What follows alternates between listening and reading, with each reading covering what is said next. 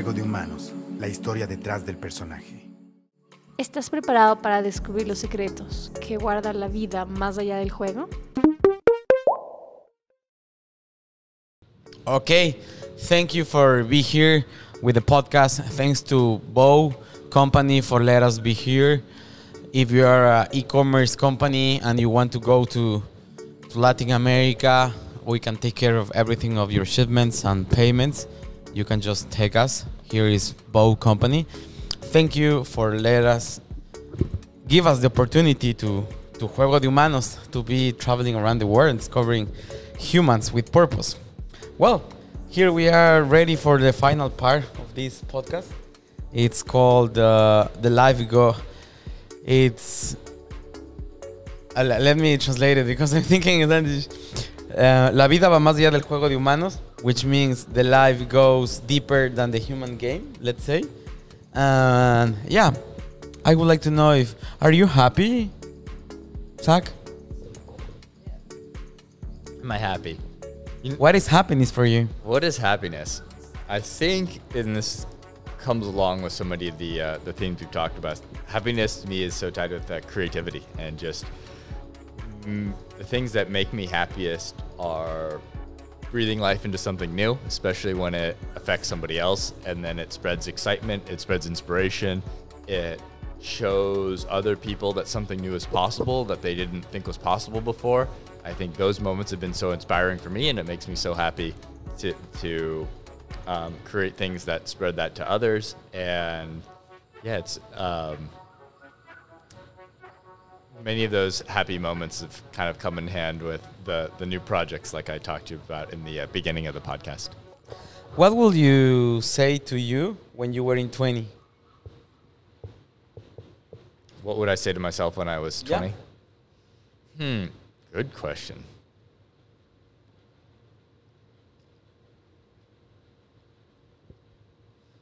Hmm. Probably hand myself a copy of that uh, book, The Defining Decade, where I don't know if you've uh, read or seen that one, but I think there's some really great advice for people that are entering their uh, their 20s about how that period you really set yourself on a trajectory. You set up the kind of habits that that aren't unchangeable, but are more difficult to change later on. And it really can shape the person that you're going to be for the rest of your life. And, you know, that was something I didn't discover until my late 20s. But, um, you know, did think I did, um, you know, not to say that um, dissatisfied with uh, with how things turned out, but I think there's some really great gems in there about how to um, be more thoughtful about everything that you do over those years. How, how do you see the world in 50 years?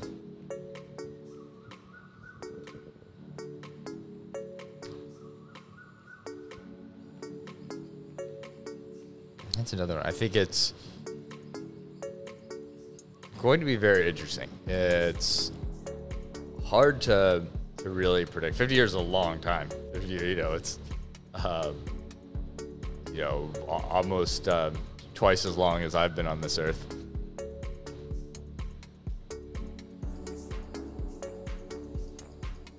So 50 years from now, you know, we're talking about the year 2073, and yeah, things are things are going to be very different.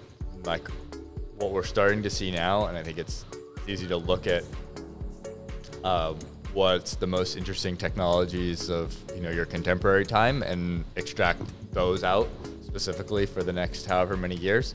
And this is like um, uh, only a little bit of a meandering answer, but I think this is a, it's been pretty interesting to look at what future predictions have looked like throughout history. You know, what did people um, 200 years ago think the 2000s would be like, and you know, in the 1800s. And one of my favorite is sort of like the Jacques Cousteau, um, you know, Victorian era, where they were just starting to make these early industrialized mechanical advances.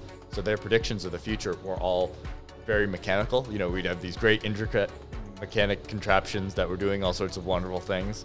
And yeah, you know, that's that's happened to an extent, but not you know not nearly as much as things like software like totally new advancements that we hadn't thought of have come in and, and really reshaped things and you know who you know could you have told in the probably like a, very few people could you have told in the, the early 1800s about the computer revolution and exactly how that would take shape. So um, now, you know, because we're on such an exponential rate change um, uh, rate of change curve, that know, the differences between what today looks like and 50 years from now, I think, could look far and beyond more different than even like the changes between now and 200 years ago. And Mm-hmm. you know, as you go back further and further in history, you can have periods of uh, you know 500, 1,000 years where the day to day looked pretty similar.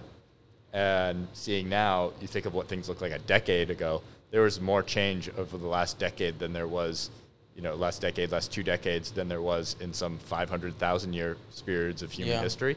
So, thinking about things that way and looking forward, next 50 years are going to be really wild. Um, and what is it going to look like? You know, in my very in the limited view of only you know seeing this small window on you know this exponential curve that's looking forward a longer span than I've even been on this earth. You know, it's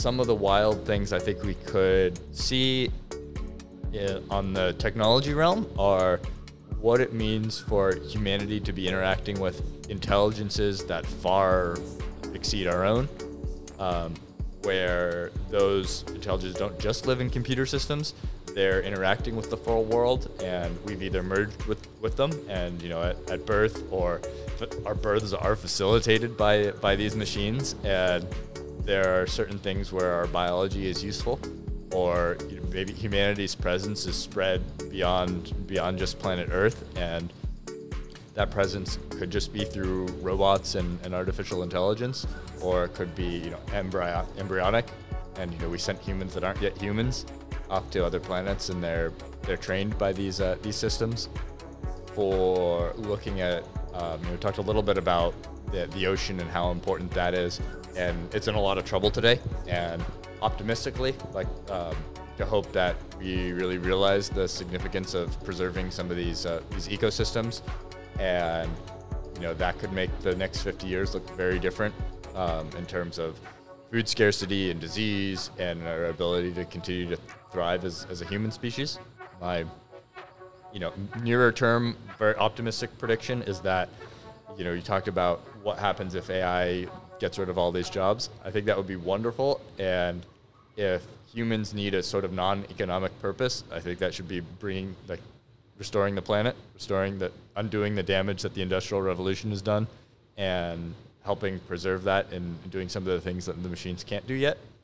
Um, that yeah, that's a whole other conversation about how we might be able to pull that off with the the people who might be out of work. Um, and so, yeah, thinking about what the other things that could really be radically different in the next 50 years, also just what our biology is, some of the things that, that are already on the early stages of commercial commercialization are cultured um, meats for, um, for human consumption. So things are like 3D printing cells in whether it's lab trays or in other surfaces. So the, you don't need to harvest a full animal to, to consume it.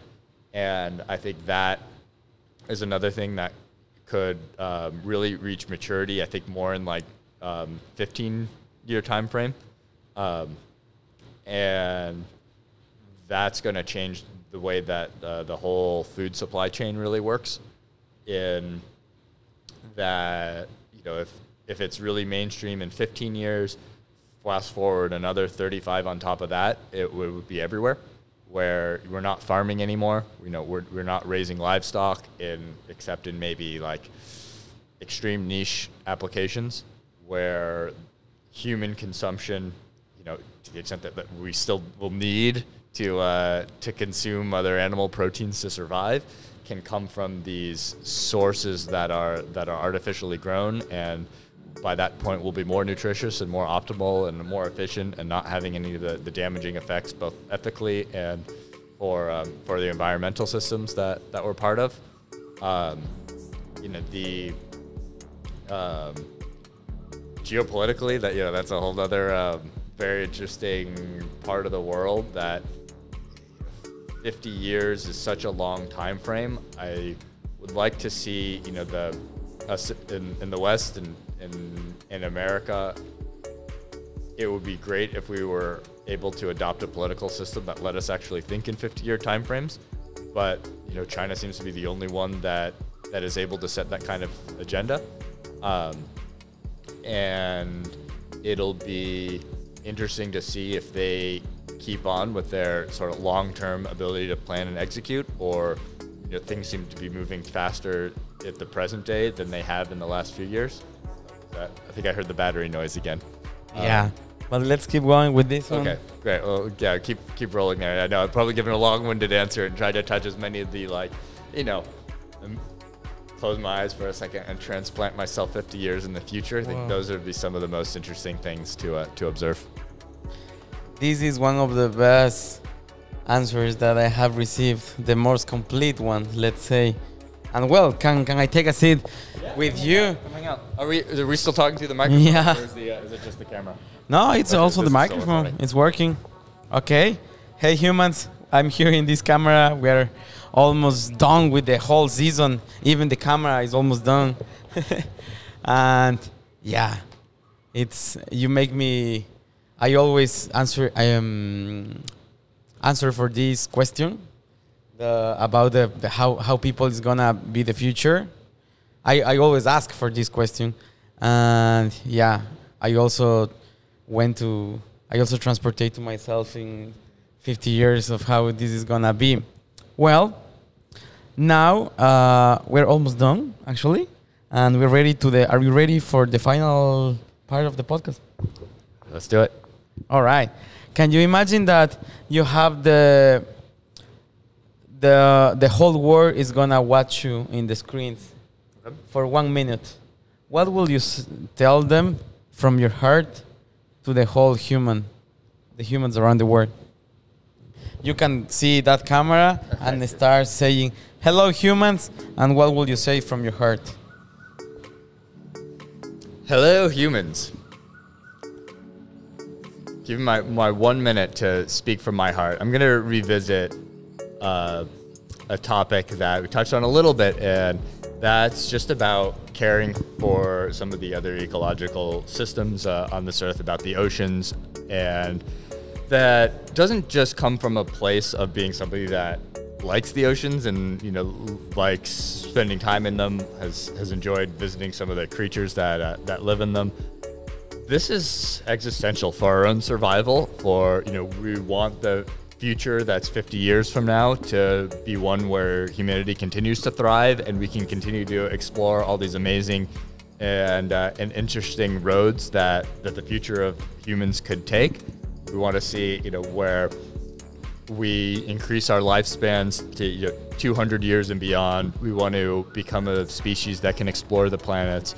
We want to become a species that can unlock all the secrets that that physics has to offer. And in quantum, in quantum biology is another one of my favorite topics that that we haven't even gotten to, to touch.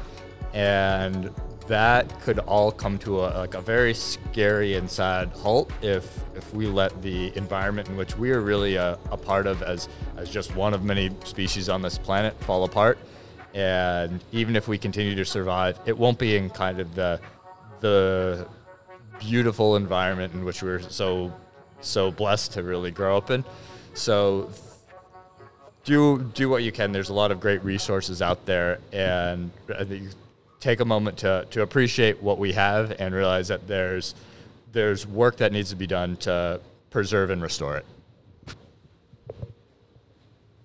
All right. Thank you so much. I did my best to talking English in this whole episode. I can. I can see it in my mind. I don't know for some people, and here in, in, in Miami, there is a lot of Latino people who can switch immediately from one, one language to the another one. For me, it takes some time. When I was in, Ca- in California, the first day was like this, but after talking in English all day long with people, it's like I do this the right switch to another language. But Well, I did I did it. my best for today. How was the podcast for you? Thank you so much for everything. thanks for there, having me There on. was a lot of topics. And for sure, I would like to be back and having you back in this podcast. Great. Take care of yourself. Have a wonderful journey with the startup and everything. And we will see again in the future. I hope so. I hope so as well. Thanks again. Thank you so much, humans from all around the world. This is Juego de Humanos from Miami. I'm just feel so grateful. For sure, I'm gonna be back with this Ecuadorian banana. Bye, everyone. Yeah, we did it. Awesome. Well, thank you. That was a lot of fun. Yeah, thank you so much. You're really good at this. Tu logística, simple y a tiempo. A través de nuestra plataforma, contrata y gestiona tus envíos a todo el país. Tu felicidad es la nuestra. Tus éxitos son los nuestros. Así construimos un mejor país. Tus envíos y entregas a otro nivel. Ágil, rápido y seguro. Tú nos importas. Buscamos la mejor opción para tus envíos con seguridad y precio justo. Expande tus límites y llega con tus productos a todo el país. Vive una experiencia diferente. Vive la experiencia Bow. La logística del futuro hoy. Bow te conecta. Envíos con propósito.